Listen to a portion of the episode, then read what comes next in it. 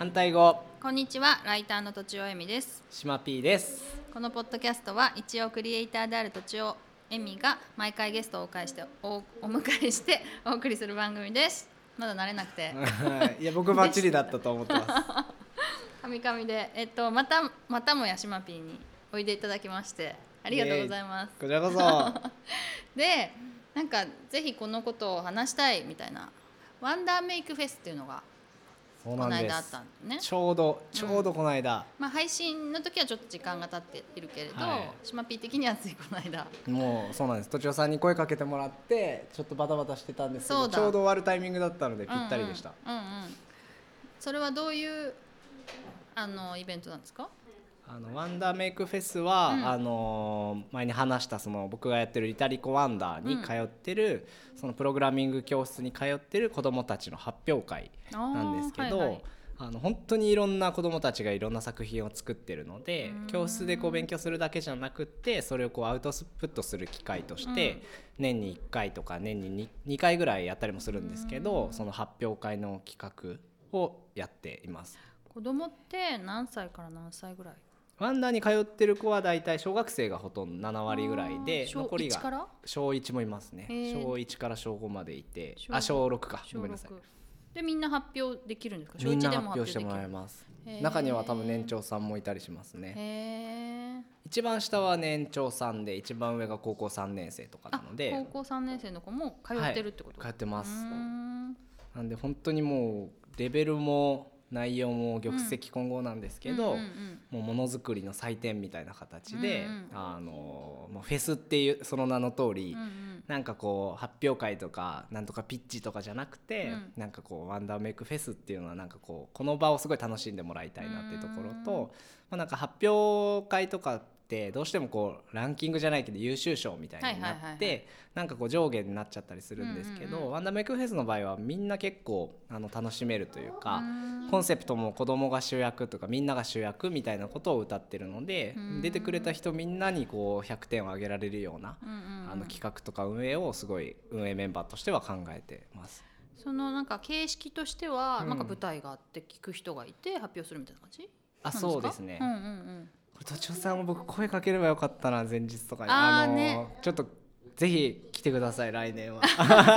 でもねいつもあのねねなんか。空気をね伝えるのは非常に難しいんですよ。そうなんだ。来てくださいって言われつつこういつも会わないような気そうでがしてて。すよね。でまああの発表は何種類かあるんですけど、うん。あのい一番わかりやすいのはこうプレゼンテーションで、うんあのステージの上で自分の作品をプレゼンするっていう、はい。まあ、一番逆に言うとハードルが高いんですけどうん。これが一つ目、うん。で二つ目がブース発表って形でこういう机とかにこうバーッと自分の作品を展示してもらって、うんうん。自分のブースの前に立って、うん。来場されたお客さんが来たら、まあ、そこを説明するみたいな感じ。で3つ目がポスター発表でうん。ポスター発表の場合にはもうあの貼っておくだけなので、うん。自分は立たなくていいんですけどあのお客さんに見てもらうっていうような3つがあってやっぱりいきなりプレゼンに挑戦するってなかなか勇気がいるので、うん。まずはポスターでもいいから出てもらって、うん。でそうするとやっぱり足を運ぶので、次の機会にブースとかプレゼンにチャレンジしてくれるっていうのが多いですね。じゃあそのプレゼン会場はなんかと閉じていてって感じ？あそうですね。あの今年は日本科学未来館の7階でやったんですけど未来館の7階のフロアを全部借り切ってあのプレゼンの部屋はこうホールみたいな感じであるので、うん。そこでやりましたし、うんうん。あの大きなこうあのフロアスペースの大きい部屋とかはそれでも100人ぐらいが入るんですけど、うん。机とかをバーッと設置してあのブース発表の部屋としてやったりだとか。ブース何個ぐらい出るんですか？えっと、全部でこれ1,000人ぐらい発表してるんですよ、うん。子どもたちが。ポスターも入れて。ポスターも入れて、なのでもう本当にプレゼンん？ブースとかは何十人何十個までえー、とな多分ブースとかは数百は出てますね。100プレゼンでも多分100名ぐらい出ててブースが数百とか。でポスターも数百みたいな感じですね、えー楽しい。そしたらポスターでもね出してれば親と子で一緒に見に行くもんね。そうなんですよ、うんうんうん。あのーで発表の仕方とあとはなんかフィードバックの仕方が結構僕たちの特徴だなと思ってて、あの例えばポスターで言うとポスターこう貼ってて、はい。例えばなんかこう習字とかってこう金賞とかつくじゃないですか、うん。でそうじゃなくてポスターの場合には来場した人にこうシールを配っておいて、うんうん。4種類のシールがあるんですけど、うんうん。えっと、ナイステクニックナイスストーリー、うんナイスアイディアうんみたいな形で、そのなんかこう4種類その褒めるポイントのシールがあるんですね。でそのシールをこう貼ってってもらうみたいな。うんうんうんだからあの会が終わると本当その写真とか後で見せてあげたいんですけどなんかすごい自分のポスターに30枚ぐらいシールがついてるんですね。でもある子はなんかやっぱりプログラミングがすごいできる子とかはテクニックのシールがいっぱい貼ってあって、はいはい。でなんかすごいユーモアがある人はなんかナイスユーモアの,、あの写やつが貼ってあってとかで、うんうん自分の作品がみんなからどう見えてるかとかがすごいこう分かるんですね。うんだから上下ではなくて、うんなんかどういう部分が自分のなんか強みなのかみたいなものが見えるっていうのがすごい特徴的でそういう設計をしてます。へーそれは終わったら、まあ、じゃあ返却してみたいな。そうです。なので終わって2日間終わったらなんかこんなにいろんなフィードバックもらえるんだみたいので、うんうん結構一貫しててあのプレゼンとかでもそんなような感じでやっていて、うんうん。プレゼンもあの、まあ、一応なんとか賞みたいなやつはもちろんやったりするんですけど、うんうんあの一人一人発表が終わった後にフィードバックタイムみたいので、うん。せーのでこう紙を出すんですね。うん。でその紙が赤青緑黄色みたいな形でナイスストーリーとかナイスプレゼンとか、はいはい。ナイスアイディアってなってるのでじゃあプレゼン終わりましたって言った後にせーのでこうフィードバックをこうやつを掲げると、うんうん。そうすると真っ赤だったら自分のそのアイディアが評価されてるとか、うんうん。黄色だったらテクニックが評価されてるみたいな感じで、うん要はなんか発表終わった後のその拍手じゃなくてそれがなんかこう自分の視界にも入ってくる形で、なんかこう褒めてもらえるのですごいこう出た子たちはみんな要は全員本当に100点あげてあげられるみたいのはすごい。あの手前味噌なんですけどすごいいいこうやり方だなと思ってて まあ、い一個の発明だと思うんですねこういう発表の形ってね。なんかその拍手の強さとか量とか、うん例えばスタンディングオベーションだったとか、うん。そういうのだと物差しが一個になっちゃうもんね。あそうそうそうそうなんですよ。その物差しをいろいろ。そうなんですそうなんです。確かに。でなんかこうこれは結構ワンダーメイクフェスを始めた頃からずっとやってるんですけど、うん。なんかこうあの形式をうちでも使っていいですかみたいな感じで、いわゆる競合の方々からなんか連絡いただいてやってたりとかもしていて、すごい。あ今写真があるけど、まあちょっとえあれだね大学のそうですみたいな。あナイステクニックって書いてある。これは一般の人があ見てる人そうです見てる参加者の人たちがこういうフィードバックを審査員がいるわけじゃなくて。で審査員もいるんですよあ審査員もいるんだけど、うんうん全員そのオーディエンスの人たちがこの評価をするみたいうーん。で楽しい。10人ぐらい発表し終わったらその中からあの、うんえーとまあ、賞をあげるみたいな感じなのでうん。その中でもすごい輝いてた人に対して審査員の方が、うんうん。えー、と今回のベスト、えー、とアイディア賞みたいな形で、えー、と賞をあげるんですけど、なんか特になんか印象に残ってる子とかいますか？もうすごいもういすぎるんですけど もうハイライトが見れないんですよね。もうイベント規模が今回も1万人ぐらい来場したりしてるので。僕が主に担当してたのは企業さんの出店ブースのところだったんでうんあんまり発表ブースは行けなかったんですけどはいまあそれぞれになんかいろんなドラマがあったらしくってあの今回すごい印象に残ってるのはあのとあるもう4年ぐらい通ってる子なんですけうん。ど3年前か2年前ぐらいにワンダーメイクフェスであの結構有名なメーカーさんにあの審査員をやっていただいてるんですけどその人から賞をもらったんですねその子が。で結構不登校とか引きこもりがちのお子さんだったんですけど、まあ、その時賞をもらったのが自分の人生を変えたっていうことで、今回プレゼンしてくれた時にこ過去の歴史を語ってくれたんですよ。で2年前にその人から賞をもらったことで自分に自信を持って、うん。その後でもワンダにこうずっと通いながらプログラミングとロボットを勉強して、うん。今回またプレゼンしたんですけどなんかそのその時の本当に嬉しかったってこととかそれによって自分自信が湧いたこととか、うん。あと最後になんか一つ言いたいことがあるっていうのでその出してくれたスライドが今なんか引きこもりの人がいたとしてもなんか焦らなくていいいいって言っていて、あのその時間も含めて自分に大切なものだからっていう話をそんな、うん。うんここ1年生とかですよ。高校一年生？はい、がそれを語っていて、うんうん。あのなんかそう大人の人たちがみんななんかすごい心を打たれたシーンがあったらしくて、僕は直接見れなかったんですけど、でその時にたまたま審査員やってたのが、3年前でその賞をあげた方だったんですね。ねでたまたま僕らもそれ知らずにアサインあのアサインしてたんですけど、んそのプレゼンを見てなんかすごいこう自分がこう、まあ、当時も結構しっかりあの賞審査員やるためにいろいろ準備してくださってたんですけど、自分のかけた言葉とかが彼の人生を変えたとも思ってなかったんで、彼のその3年後の今の姿を見れてすごい嬉しかったですって最後言ってくれて。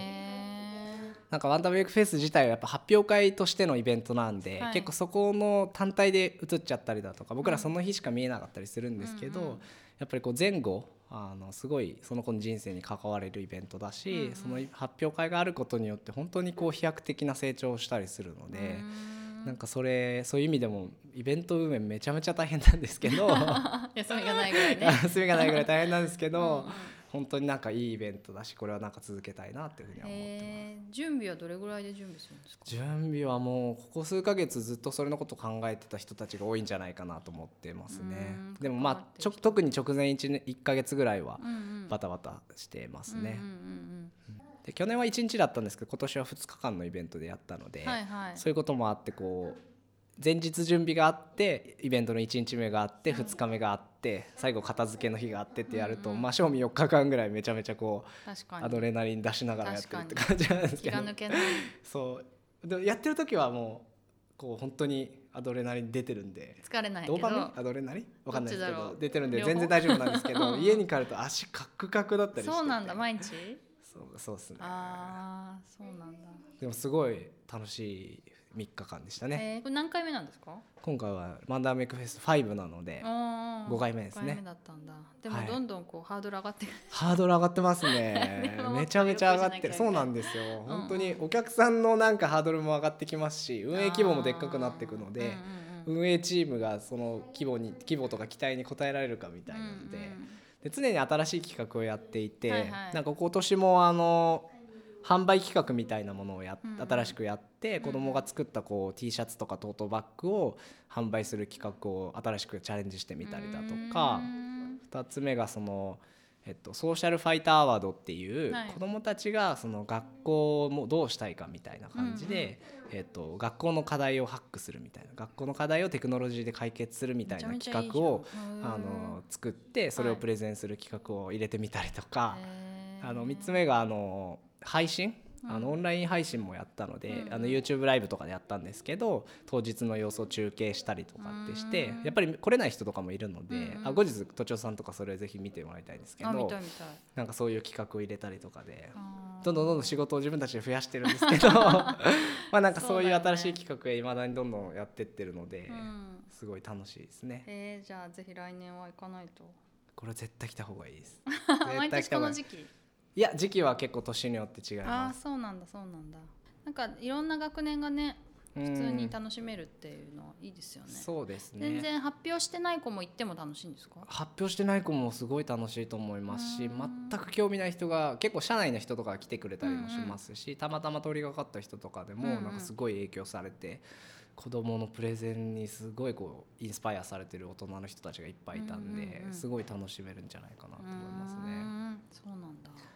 なんかもともとそのただの発表会にせずにあの企業さんに来ていただいてるのとかもすごい意味があって、うん、まあ、最初は教室だけのこう発表会としてやってたんですけど、うん、あのあえてこうエンジニアの企業の人に来てもらったりするのはすごい大きな意味があると思ってて、うんうん、僕たちがこう先生たちがこうフィードバックするとか親御さんの声だけではなくて実際にその彼らロボットとかプログラミングを勉強してるのでなんかそれを続けてった時に、まさにそういうこうソニーとかグーグルとか、多分この通ってる子たちが将来そういうところに勤めていくことになると思うんですけど、実際にそういう企業で製品開発してる方々に来てもらってフィードバックをしてもらうんですね。でそうするとやっぱり彼らもまあ、夢のような人たちなので、うん、なんか憧れのエンジニアからなんかこうコメントもらったりするってことはすごいこう宝物になりますし、野球少年がプロ野球選手に会うってことだよね。そうなんです。そうなんですよ。さすが。なんかうまいですね。まさに。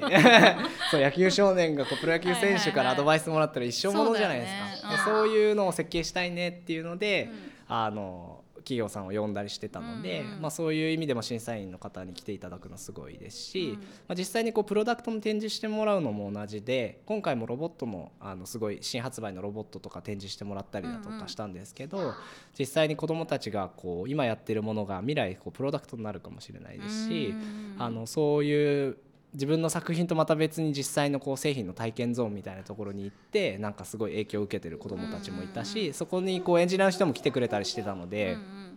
彼らがその実際に製品開発の人に自分の作品こう見せたりしながらあのアドバイスもらったりだとかなんかこう話をする中ですごいなんか嬉しそうにしてたりとか。い。あの社長さんがたまたま来てくださった時はなんかあの写真記念撮影とかってしてたりしてて、なんかそういう意味でもあの発表会だけじゃなくてなんかこうフェスって形でなんかいろんなものをここに雑多になるんですけど集めてるのは。そうなんですよ。ね。そういう